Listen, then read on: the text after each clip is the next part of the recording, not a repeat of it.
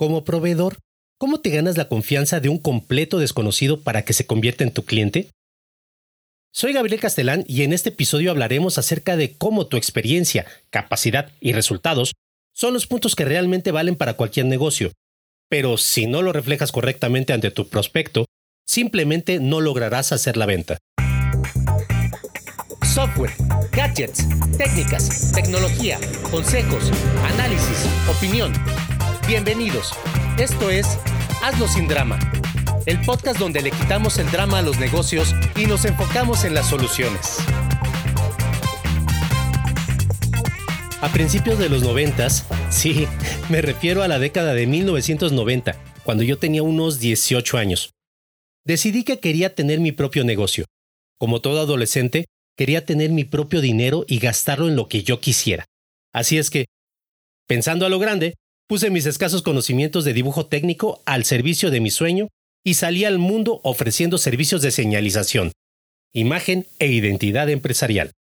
Es decir, me hice rotulista de brocha gorda. Salí a pintar algunas letras en las fachadas de las tiendas que me lo permitían, generalmente algo así como Abarrotes Mari o Telas La Industrial. Claro, en realidad las ganancias eran bastante modestas, pues no es una actividad por la que se pague mucho, y menos a un muchachito de 18 años, pero yo me sentía libre, independiente y mayor. Al paso de los meses me di cuenta de que en verdad era bueno en lo que hacía. Así es que, viendo que no me alcanzaba para lo que yo quería, bienvenido al mundo de los adultos. Y que otros rotulistas cobraban más por lo mismo, comencé a subir mis precios. Y fue allí donde tuve mi primer revés en el mundo de los negocios. Los clientes no estaban dispuestos a pagar lo que yo pedía, no porque no les gustara mi trabajo, ni porque tuvieran a alguien más que se los hiciera. La causa era muy simple, mi edad. Nadie pensaba que, a mis 18 años, yo tuviera lo que se suponía que debería tener para cobrar más dinero por mi trabajo.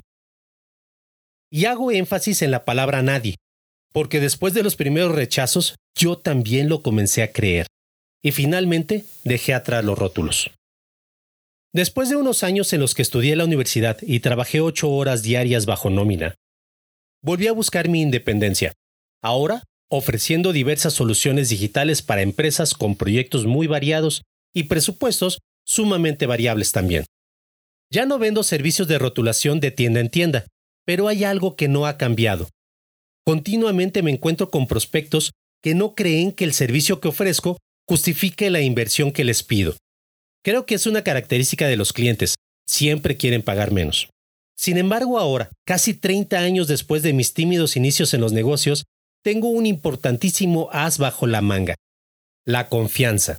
La confianza en mí, la confianza en mi equipo, la confianza en mis servicios, y es que la confianza lo es todo en los negocios. Las empresas funcionan con personas. Y aunque las personas pueden tomar decisiones personales de manera emocional, que es un factor siempre presente, en las empresas se les evalúa por resultados. Así es que, al buscar proveedores para sus proyectos, se acostumbran a analizar más las ventajas y desventajas de cualquier propuesta. Se activa su lado racional. Y es precisamente ese punto especial en el que la parte racional y la emocional se encuentran en perfecto equilibrio, en el que nace la confianza. Esa relación única y especial entre el cliente y el proveedor que permite que todo se lleve a cabo más fácilmente. Y si no hay confianza, si no te fías de tu interlocutor, tu colaborador, tu vendedor, no hay trato. La confianza del consumidor, es decir, de tu cliente, es tan importante que de hecho existe un indicador económico llamado precisamente Indicador de confianza del consumidor. Este indicador, en palabras sencillas, sirve para intentar predecir el gasto que las personas de un territorio pretenden realizar. Y aunque existen diversas modalidades para calcularlo, el punto principal es que las empresas, dependiendo de las condiciones de su entorno económico, estarán más o menos dispuestas a realizar inversiones. Es decir, en entornos económicos óptimos, las empresas invertirán más que en los adversos. Lógico, ¿no? Pero entonces, y volviendo a la pregunta inicial, ¿cómo lograr que un completo desconocido me tenga la confianza suficiente como para convertirse en mi cliente? Aunque hay varias definiciones de los procesos de venta, A mis clientes que están iniciando el proceso de digitalización de sus negocios, siempre les hago énfasis en las siguientes tres fases básicas en las que se tiene que trabajar. Fase 1. Antes de que el prospecto tenga cualquier contacto contigo. La prospección. Fase 2.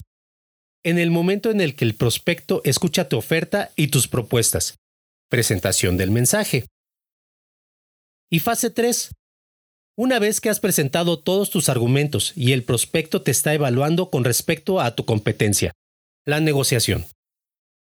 Preparar bien cada una de estas fases da como resultado un cierre exitoso, es decir, una venta. El prospecto se convierte en cliente. Para la prospección es importante preguntarnos a quién estamos dirigiendo nuestros servicios, qué problema le vamos a ayudar a resolver y cómo se lo vamos a comunicar. Si usualmente estas preguntas son importantes, en el mundo digital lo son aún más, pues aunque no estamos presentes ante el prospecto cuando a éste se le presentan las necesidades, sí que podemos adelantarnos y hacerles fácil el proceso de evaluar nuestros servicios. En la digitalización de negocios, las respuestas a estas preguntas te servirán para realizar tu website. Y tu website será el primer contacto entre tu cliente y tu oferta de servicio. Enviará una serie de mensajes a quien lo visite y tu prospecto podrá determinar si le conviene o no contemplarte como proveedor. El diseño, el contenido, la redacción y en general la presentación de tu website le darán información acerca de puntos como ofreces una solución a su necesidad o problema, ¿Has tenido experiencia previa comprobable? ¿Has trabajado con otros clientes de prestigio? ¿Tus precios y tarifas se ajustan a su presupuesto? ¿Es fácil contactarte y adquirir tus productos o servicios? Puedes darte cuenta de que tu sitio web no es un lugar para hablar de ti, sino un sitio para que el prospecto sepa cómo puedes ayudarle. Así, tu website debe servir para la prospección, ayudándote a entrar en contacto únicamente con clientes calificados que han demostrado un interés real en tus servicios y que, al tener ya una idea de tus costos, implícitamente están de acuerdo en pagarlos. La fase 2. La presentación del mensaje. En el mundo digital también se basa en el contenido de tu website. Puedes darle a tu cliente más información acerca de tus servicios a través de documentos electrónicos para descargar o tutoriales en video. Como alternativa, también puedes presentar un formulario para agendar una videollamada o incluso una reunión presencial en sus instalaciones para entender mejor su situación particular y ofrecerle una solución a la medida. Esta es una buena forma de eliminar ese sentimiento de frialdad y trato impersonal de las nuevas tecnologías, y también te da una oportunidad única de conocer más a fondo las necesidades de alguien que no se te olvide, ya está interesado en trabajar contigo. En este último caso, no debes olvidar tener listo tu elevator pitch. De manera que en el primer minuto de tu intervención quede claro qué ofreces, tu experiencia y cómo puedes ayudar a tu futuro cliente. Una vez redactado tu discurso, revísalo cotidianamente y adáptalo según las características de tu cliente. No olvides siempre confiar plenamente en tu capacidad y en tu liderazgo al momento de presentar tu discurso ante el prospecto. Mi consejo es que primero le animes a compartir sus necesidades específicas y le escuches con mucha atención. Prepárate siempre mentalmente, sabiendo que tú eres quien puede resolver las necesidades de tu cliente. Aunque él sepa algo de lo que tú haces o haya trabajado con anterioridad con otros proveedores similares a ti, al final lo que le interesan son los resultados. Pero ten cuidado, no actúes como un petulante presumido sábelo todo. Nadie quiere trabajar con un engreído. ¿Recuerdas la parte emocional de la confianza? Evítalo. Ofrece soluciones. Sé encantador. Y así llegamos a la negociación. El momento en el que tu prospecto ya está considerando ser tu cliente. Si todo el proceso de venta se realiza en tu website, todo es muy directo. Puedes ofrecer una oferta de compra inmediata, un cupón de descuento o beneficios adicionales. Después de eso, los simples botones de agregar al carrito o comprar ahora hacen el trabajo de cierre. Ahora que, si pasaste de lo digital a la interacción personal, es decir, si te estás entrevistando con el prospecto en videollamada o visita presencial, el escenario es ligeramente distinto, pero no demasiado. Contesta amablemente todas las preguntas que el prospecto tenga respecto a las garantías que ofreces, cómo se presentarán los resultados, qué otros servicios puedes ofrecerle y cómo es tu proceso de contratación o compra. Si es conveniente y el cliente expresa interés en incrementar su compra, ofrece paquetes con un ahorro implícito. Nuevamente puedes ofrecer una oferta de compra inmediata. Ante la clásica pregunta, ¿por qué comprarte a ti en lugar de a tu competencia? que parece sacada de un libro de texto, concéntrate en comunicar qué beneficios se obtienen al contratar tus servicios y puntualiza cuáles son las fortalezas de tus métodos. Si consigues que tu prospecto te perciba como la mejor opción para resolver su necesidad, habrás conseguido ganar su confianza y podrás concretar el cierre de la venta. Tu prospecto ahora será tu cliente. Celebra, premiate y disponte a cumplir con lo prometido. Finalmente, te comparto un par de detalles importantes. Recuerda que tras visitar tu website y solicitar una reunión contigo, tu prospecto ya evaluó con anterioridad tus precios en función de su presupuesto. Nunca negocies rebajas en una primera compra. Si el prospecto insiste en ello, mejor ofrece pequeños descuentos válidos para compras subsecuentes, premiando su lealtad. O en última instancia, elimina algunos beneficios y características de la oferta inicial. De lo contrario, estarás devaluando todo lo que tú, tu equipo y tu producto o servicio representan. ¿Recuerdas que a mis 18 años nadie pensaba que mis servicios valieran lo que yo quería cobrar solo por el pretexto de mi edad? No pierdas tu confianza.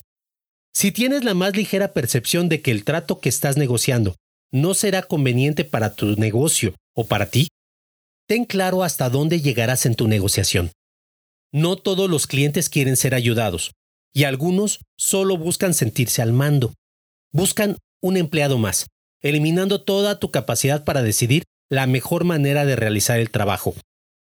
Tomar la decisión de que no participarás en su proyecto no te hará daño, ni te dejará sin clientes, y sí te ahorrará muchos dolores de cabeza e incluso pérdidas económicas. Hasta aquí el episodio de hoy. Ya estamos en tu plataforma preferida de podcasting, así es que suscríbete, ya sea por Spotify, Apple Podcasts, Evox, Anchor, etc. O búscanos en YouTube también como Hazlo sin drama. Y si prefieres, visita hazlosindrama.club y hazme saber tu opinión. Te espero el próximo martes. Hazlo sin drama y como dicen mis niños, adiós, bye, chao.